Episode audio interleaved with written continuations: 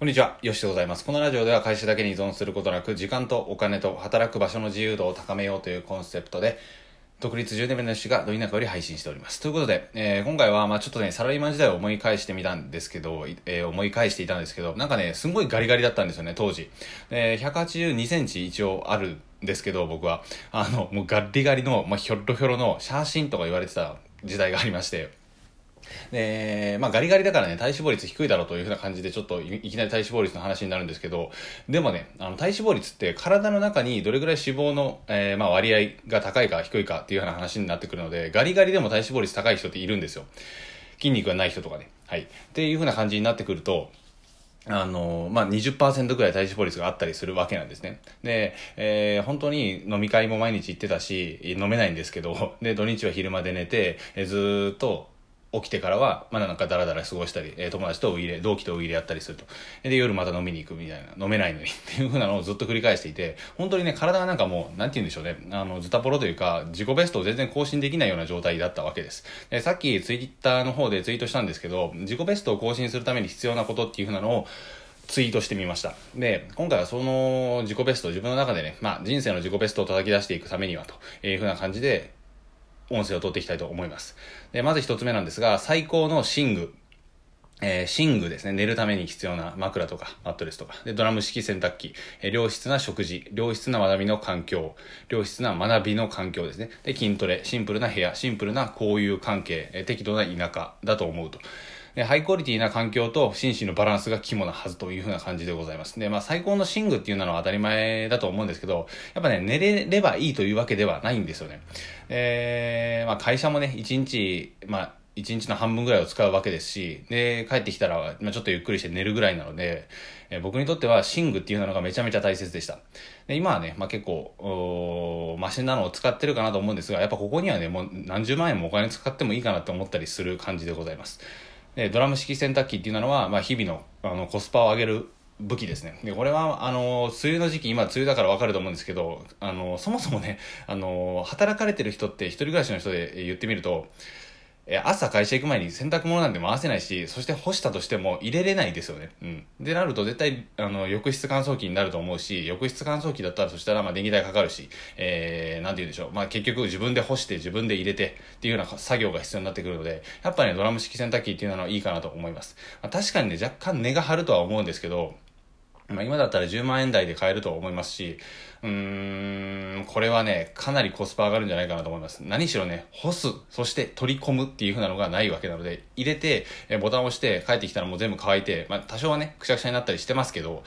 まあ、それはご愛嬌というふうな感じで受け入れられると思うんですよ。で、これぐらいね、時間っていうふうなのは毎日限られてるし、そもそもね、干す作業とか取り込む作業って、えー、そんな何の生産性もないじゃないですか。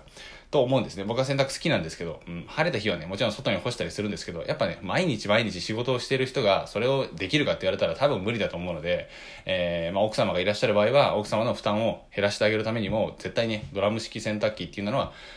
買ってあげてほしいなと思います。買ってあげるっていう言い方もあれですけど、お買いさせ、させていただくって感じですかね。はい。えー、ちょっと長長くなりそうなんですけど、で、三つ目が良質な食事です。まあこれは、ま健康のね、あの話になってくるんですけど、良質な食事と良質な学びの環境っていうような感じで、えー、書いたんですが、脳みそと体って結構似てると思ってて、えー、いい情報を食べれば脳みそは鍛えられていくし、いい食事を取り続ければ、え、体っていうのは、え、健康健康なものになっていくと。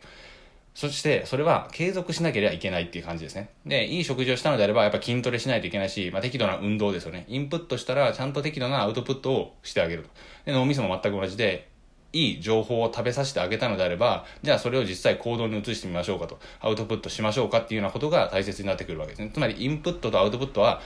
脳みそも体もセットにしなければいけないっていうような話です。で、まあ筋トレもね、本当に、えー、おすすめかなと思います。まあ、この辺りはね、もうなんか、メリット多すぎて、あの、語れないぐらいになってくるんですけど、やっぱね、適度な運動で絶対しないとダメですよ。うん。あの、適度な運動と睡眠と食事ですから、あの、これはね、欠かせないかなと思います。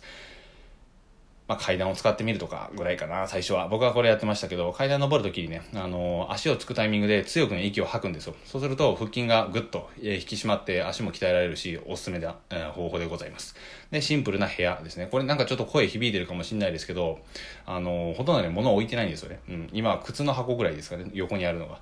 それぐらい、えー、余計なものは置かないというふうな感じでございます。余計なものがあると、まあ、スマホとか特にそうなんですけど、あのずっと触っちゃいませんか？もうスマホ脳になってしまうんですよね。えー、なんか、うん、ピコンって通知が来たらすぐ触っちゃうし、で、LINE 見たら Twitter 見ちゃうし、Twitter 見たらインスタ見て、その後なんでしょう、YouTube 見てとかってなってくると、無限地獄にはまってしまうわけですよ。無限ループに。で、アプリなんか開いちゃったらもう終わりなので、絶対にスマホは自分が仕事するときは置かない、えー、電源切っておくというふうな感じがおすすめかなと思います。えー、僕は、えっ、ー、と、夜の9時からもう通知が一切鳴らないようになっていますし、電話まで基本的に出ないです。で、あの、電話出ないってお前、やべえじゃんって思われるかもしれないですけど、基本的にね、そんな重要すぎる電話なんてかかってこないんですよね。もちろんかかってきた時はまずいかもしれないですけどすぐ折り返せばいいし気づいたら折り返せばいいですし自分のね作業してる段階でやっぱねダメなんですよね。それがかかってきてしまうと。自己ベストを更新するためにはできる限り、えー、スマホは触らない。そして YouTube もできる限り見ないと。いうふうなのがおすすめかなと思います。で、シンプルな交友関係ですね。で、これは僕のサラリーマン時代のまさに話で、あの、なんかね、あの、なんて言うんでしょう。まあ、金融機関で働いてたんですけど、とにかくね、あの、上辺の付き合いって言うとあれですけど、まあ、もう言ってしまいますけど、やっぱり、上辺の付き合い多かったですよ。うん、全然仲良くないけど、あの、金融機関はね、へこへこしないといけないですし、えー、街とのつながりとかっていうのはめちゃ大切なんですよね。だから、あの、土日も出勤して、えー、いろんな人に挨拶しに行かないといけないし、えー、街を掃除する。まあ、これはいいことなんですけどね。うん。えー、それだったらね、スーツ着ずに普通にやれよっていう感じだと思うんですけど、やっぱね、バッジつけて、名札下げて、えー、スーツ着て掃除するんですよね。まあまあ、それはいいとしまして、とにかくね、無駄な交友関係っていうのは切った方がいいかなと思います。あのー、本当に仲のいい人だけ残せばいいと思うし、えー、自分がね、勉強したり行動したり、なんか新しいことやり出すと、あの、関わる人間って基本的に変わるんですよ。で人脈セミナーとか、なんか、あの、異業種交流会だったかな。もちろんね、そういったところで刺激を受けるといいと思うんですけど、やっぱね、基本的には自分が魅力的な人間になっているからこそ、そういったところに行った時に、あ、この人魅力的だなっていう感じで繋がるようになっていくし、引き合うわけですね。なので何もない状態で、えー、まあ、サラリーマン時代の何もないヨシが、あの、そういったところに行ったと、とて、繋がりようがないんですよ。何もできないから。だからこそ、まずは自分で修行するような期間を設けて、そこからシンプルな交友関係っていうのを自分が引き寄せれるような人間になっていくっていうのが、まあ、本質的な改善につながっていくんじゃないかなと思います。はい。で、最後余談ですが、適度な田舎ですね。まあ、この辺りは賛否両論あると思うんですけど、えー、僕は東京の渋谷、えー、目黒、この辺りに一回住んだことがあって、うーん、まあ、ここまでめっちゃいいと思いますね。都会の圧倒的なメリットは、すごい人に会えることですね。都会の圧倒的なメリットは、すごい人に会えるです。え繋がることができれば、その人からね、えありえない情報とかっていうのをゲットできるっていうのがあります。ただ、なかなか難しい。えー、そこにね、たどり着くのがなかなか難しいので、やっぱり、えー、僕は、まあ、引きこもりの性格っていうのはあるかもしれないですけど、まずは適度な田舎で自分の心をね、あの、リフレッシュさせてあげて、そして鬼のように作業するっていうふうなのがおすすめかなと思います。で、とは言ったもののね、田舎はやっぱ実際に人に会うっていうふうな機会がちょっとだけ減るので、まあ、適度な郊外であったり、えたまには都会に出向くであったり、えー、はたまたインターネットですごい人とずっと繋がった状態、例えばその人の YouTube 見るとか、その人の、うん、メルマガ読むとか、LINE 見ておくとか、Twitter 見るとか、そういったところをね、あの、重要視しておくと、田舎のデメリット、すごい人に会えないというところを克服できるんじゃないかなと思います。はい、というような感じでちょっと長かったですが、えー、自己ベストを更新するために必要なもの、最高の寝具、ドラム式洗濯機、良質な食事、良質な学びの環境、筋トレ、シンプルな部屋、シンプルな交友関係、そして最後、適度な田舎でございました。えー、なんかね、もっとプラスするものがあれば教えてほしいんですけれども、ここがね、かなり、えー、大切なものになってくるんじゃないかなと思います。えー、まあ、生活のね、クオリティを上げる